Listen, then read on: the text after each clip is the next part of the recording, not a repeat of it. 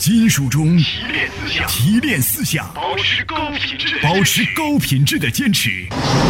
爱车人的注目和心动，我们因汽车而热爱生活。我们爱车的执着滋养着精神，创造着气概。愿做汽车梦想的赢家，让汽车的语言架起我们的刘刚车友圈儿。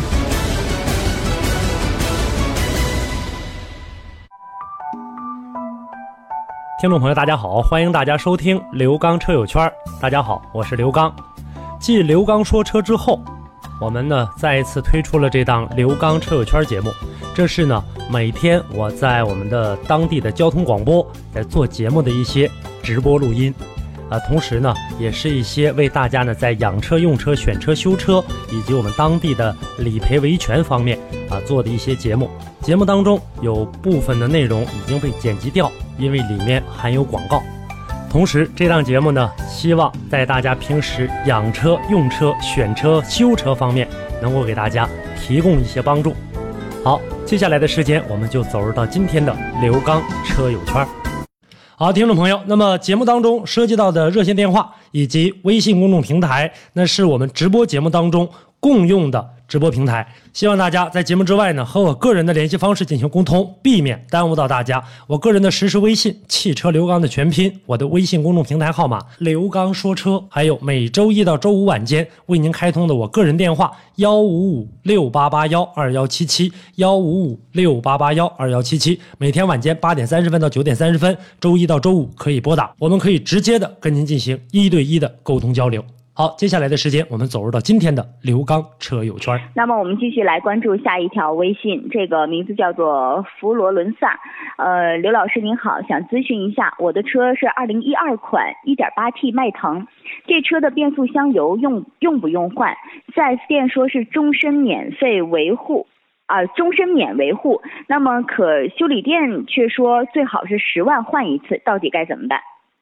在使用的过程当中是这样的，就是说呢，这个迈腾的这个车型啊，大家也都知道，呃，它使用的是这种，它是一点八 T 的吧？对，一点啊呃一点八 T。对，一般呢，使用一点八 T 的，它推出来的叫干式双离合变速箱。干式双离合变速箱呢，在使用的过程当中就是终生不用换油。但是啊，实际来看的话呢，呃，大众的这种双离合变速箱，我们首先要搞懂它的这样的一个结构，就是这种变速箱啊，干式的这种，呃，在使用的过程当中，对于这个呃这个这个变速箱油啊，它的这个呃使用的这个实现的问题，相对来说呢，还相对来说能好一点。呃，可以适当的放长公里数，适当的这个放长，但是呢，这个呃说永远不用换的话，这个我不太建议啊。呃，我建议大家呢，就是在这个使用的过程当中，你可以呢，呃，做成的这种八万公里左右啊，然后呢来进行这个更换，相对来说呢能够比较好一些，或者说呢时间的这个呃。再长一点也是可以的，不过呢，建议大家八万左右来进行换的话呢，是比较好一些的啊，不可能不换。呃，在使用的时候呢，就是说我刚才跟大家说了，你首先要搞懂大众的这个呃工作原理，在使用的过程当中，呃，大众的这个干式的这种变呃这种呃变速箱啊，这种使用的过程当中，它的这个结合角度呢，而且呢结合的这个行程距离相对来说比较短，也就是说呢，变速油呃在使用的时候呢，相对来说吧，用的稍稍的这个。呃，省一些，顶过去之后的话，飞轮呢这个进去了之后的话，基本上这个变速箱油就可以撤回来了。刚用一点就撤回来，刚用一点就撤回来。但是时间长了啊，它毕竟有一个年限的，就你再不怎么用的话，它这个里面呃，由于呢这个温度的这个上升、压力的上升，然后你在使用的过程当中，变速箱里面的这个机械件的这样的一个磨损，也会把这个变速箱油导致的进行一些，就比如说像浑浊呀，像一些呢这个变性啊、变质啊。呃，肯定会有这样的一个情况存在的，所以这个时候建议大家啊，进行该换的时候还是要换的，就是这样的一个。您好，吴先生，请讲。哎，你好哎，你好你好，你好，刘老师啊，哎你好，你好你好，刘老师，刘老师，我今年三月十五号买一个上海大众抛了，嗯那个那个这车吧，我从长春开开回来的，能开回呃七八十迈吧。啊，完，我现在跑了九百九百多公里，现在我用不用搂一下子？不用，必须保养完之后，磨合完之后，听好，听我说，第一次换，听我说，第一次换完机油，把机油换完之后，那个时候你愿意跑再跑。啊，换完机油再再跑啊换完机油之后愿意跑再跑，五千公里以后的事儿呢，那是。啊啊，五千以后再再可以跑。换完了机油之后，啊能听明白吧？把现在车里的油啊放去放出去不要了，再重新加一桶新的，啊这个时候再跑，啊，这这这时候再跑，明白了吧有？没有公里数约束？你四 S 店咋跟你说的？让你换油？我还没去呢。他说的这九月十五号是让我换换机油九月十五号，你现在才跑九九百多公里，啊，九百多公里。他说到半年必须换，你没没没跑那些也可以换。你们先不用换。呃，你到现在是八月份，你再往过放两个月吧，到十月中旬吧这。俩月那那还不不能给我给我换了。他说的你没跑那些，没跑五天，你这半年你你得换，就是收那个首保。三月份的这个油有半年了，这个车确确实实是应该换，但是不至于那么严重吧？反正你换完之后的话，也一个道理。你现在来看的话，换完也是这么个道理。换完了，换完了，你这车也没到呃。超过半年，要超过超过半年之内，要就是说半年以后，他就不不好像不给那个换了。那不可能，个首保那不可能，他不啊可能不给你换，他不可能不给你换。但是这个里面半年涉及到一个有争议的事儿，就是他本身他自己的这个机油啊，他自己这个机油他自己啊。心里有数，可能半年内啊，他可能就变质了。这里面有两种可能，一个是变质了，啊。一个呢就是他想让你提前更换。早把这个首保保完之后的话，等你再跑的时候，你换机油的时候不还得上他那换去吗？你这样吧，啊。你选择一个啊。折中的办法，他让你九月份去换呢，你心里面呢这个啊。怕担心，有担心有顾虑，那你就九月份去换，换完之后的话拿到手里面呢，仍然不能去跑高速，啊！仍然不能拉高速先这么开着。什，么时候跑高速的？到怎么着也得达到四千，三千大多，四千。左右，这是最早了，不能再往前走了，因为这个啊车里面啊有很多的这个车在行驶的过程当中，车辆的高温呐、嗯。车辆的这个磨合呀，它的功率在工作的时候，这个磨合呀，它能够呢让里面的啊。这个机械里面的一些铁屑子能把它更多的磨下来。这个时候呢，啊。如果说你想说更好的去保养车的话，那我建议你呢，就是说换完第一桶机油不是不花钱吗？然后跑到、跑到这个四千多一点的时候，你花一次钱再去啊换一桶机油，那个时候再跑，对这个车就一点、啊一点问题都没有换。完机油再跑啊！我跟你说这半天，换完机油了再跑，我跟你说这半天全白说了。换一啊桶机油油，再跑呗。啊我不是我不是这个意思我那你你要是觉得是这意思的话，你自己来说，我不是这意思。啊。我的意思让你换一桶机油，正常换，九月十五号啊。正常换，接着磨合，啊。接着磨合，然后到四千或五千公里的时候，到五千公里吧，因为那个时候啊。你已经提前跑出一千多了，到五千公里的时候或者啊五千多、六千左右的时候，再去换一桶机油，啊。这时候再跑，再跑高速，啊定算换两桶，啊！那我啊，那我明白明白了吧？哎，这个时候就啊就啥啥问题没有了。老师，还有一个，啊。我这是长春长春牌照，我要在松原开的话，检车在松原可不可以检？现在来看的话，这个问题的话，你得问我们金融说交通。另外，现在就目前来看的话，应该没啥问题。现在车新车的话，现在不都达到六年了上检测线了吗？啊这个事儿的话，具体的事儿你问我们上一档节目金融说交通，然后呢让他来给你拿这个最终的主意，好吧？嗯。嗯，再一个，再一个啊是我那个买车时候，他给我一桶那个加 旺汽油，说那个出出什么气呀、你你你往汽油里倒的是？吧？你啊，那多少车里倒的？我你说我现在现在倒不到？你换机油之前再倒吧，换机油之前倒，愿意倒就倒，不倒的话它也起不到啥作用。起到的作用，我告诉你，就是你心理作用，就是说啊呀，他给我这东西西好使了。你换机油之前，啊之前的那箱油，比方说你说我下周要换机油了，然后我这周呢啊加加满箱油，把那玩意儿倒里头直接给跑一下得了。其实啥太大用根本没有，新车哪来什么积碳呢？啊新车，如果他这车啊对对对新车就有积碳的话，那这车你就买不得了，就不能要他这车了，知道吧？所以说他这个问题嗯起到的作用不太大，可以加可以不加，嗯，行，明白吧？行，哎，好嘞，好，谢谢了，啊，不客气，好了，再见，再见，嗯。哎哎哎哎。好的，和这位朋友说声再会。我们马上呢，临近的是一段非常短暂的广告。好的，欢迎大家继续回来关注爱车天天会。我们继续来迎进一位热线电话，徐先生。徐先生您好，您请讲。你好，我想问一下刘老师，我那个车呀，啊，你说吧。我新买那个标标致三零八，我嗯刚跑到一千，不到一千，九百多，然后我就拉高速了，嗯拉到二百，盯了十多分钟，有没有啥影响啊？新车就跑了二百了是吧？对呀、没超，这这个挺敢踹呀，那么快你也不怕这个危险？盯了十多分钟，跑到拉一下高速嘛。拉什么高速啊？那时候不到拉高速的时候，就跟这我原来跟大家说过，这玩意儿吧，就跟这个小孩刚出生一样，生下来你非得让他跑，说以后长大那体格能健壮，那不霍霍车呢吗？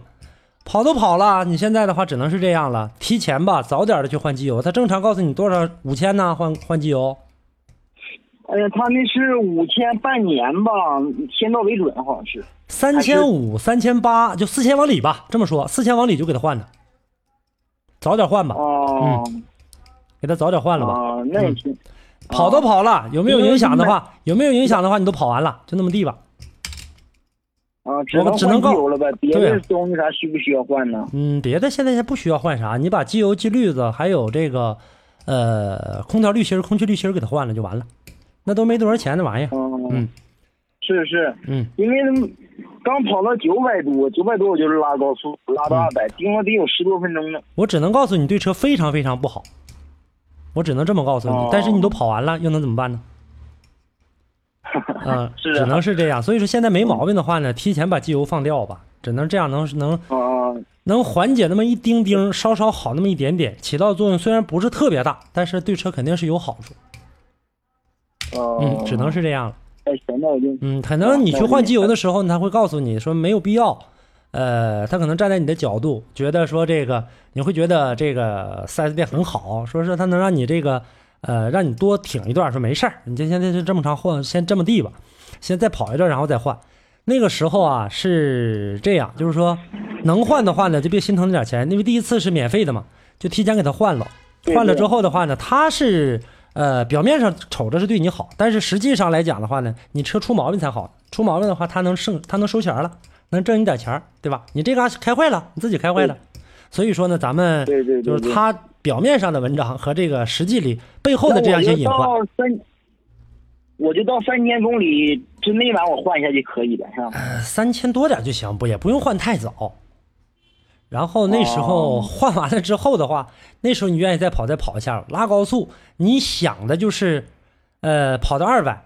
我原来在节目当中跟大家曾经说过，你可能也没听到那几期节目，就是说不是拉高速的目的，不是为了让你跑多快，说你跑二百跑爆表才好呢。那个车正常，比如说是二百六十迈，你跑到二百八才好，不是那个概念。拉的高速是拉变速箱和这个发动机的转速，而不是去让你跑跑的越快越好，不是这个概念。你现在是个理解理解偏了，就是我跑得越快越好，不是理解是那概念。我理解错了，我寻思我就想把它踹到底儿，太危险踹多少？踹到二百，太危险然后这就没敢，三零八，呃，已经到眼了车二百的时候飘不飘？自己感觉啊，呃，不飘，我就靠就我自己一点都不飘那车那还算可以，还算可以啊。啊。但是我开的速腾啥的，开速腾，嗯速腾不行，速腾二百就容易容易一百一百七的时候就感觉车就有点儿发飘了。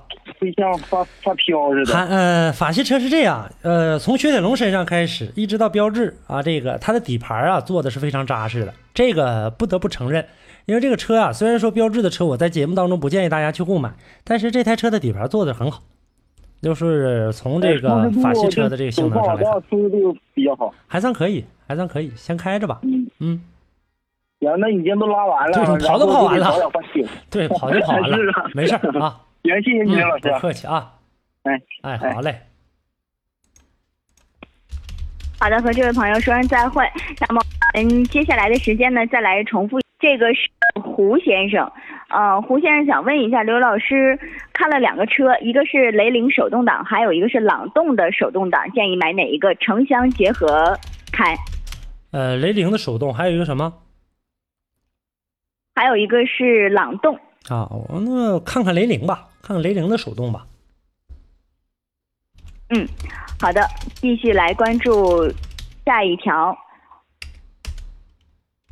呃，这个吧，轩逸和朗逸、卡罗拉选哪一个？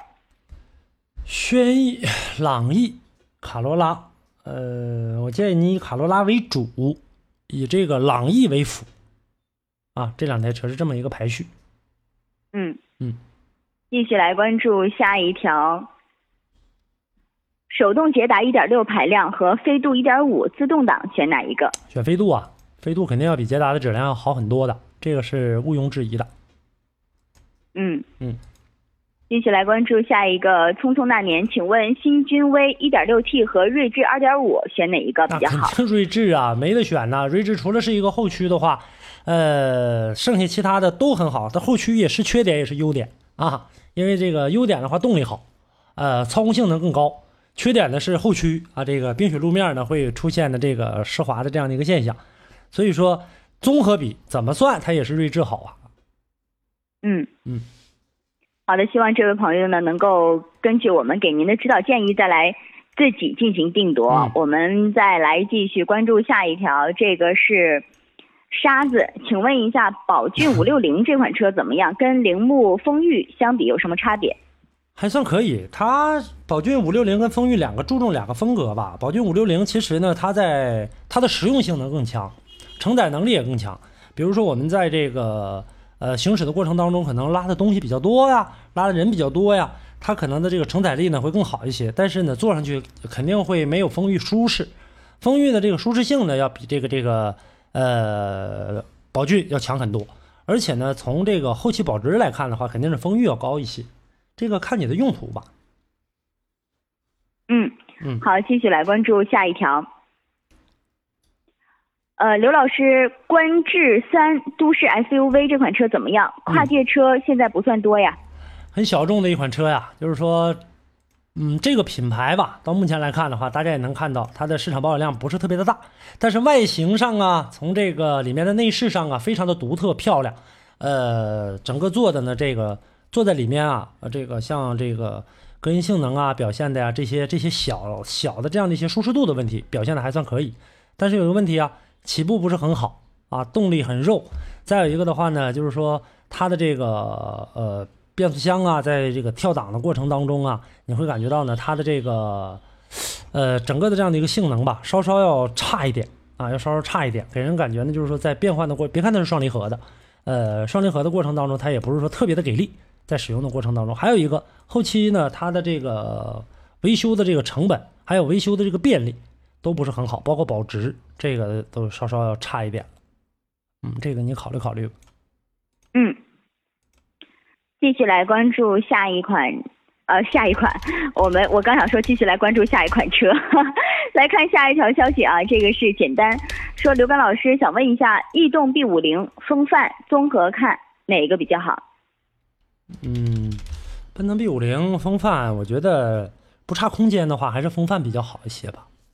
我还有一个是逸动，呃，逸动，嗯、这个来看的话，那我就建议你吧，在这两点上，你除了这个风范之外的话，你可以看一看这个，呃，奔腾和逸动，其实它俩差不太多，没有啥太大的一个区别。这两台车真的挺难选的，呃，都不是省油的这个车。别看逸动的那车型那样，它的这个油耗也不省，呃，但是空间上、舒适度上还赶不上这个这个这个奔腾的。但是从颜值度上，我觉得比这个，呃，比这个奔腾要好一些。这个看自己吧。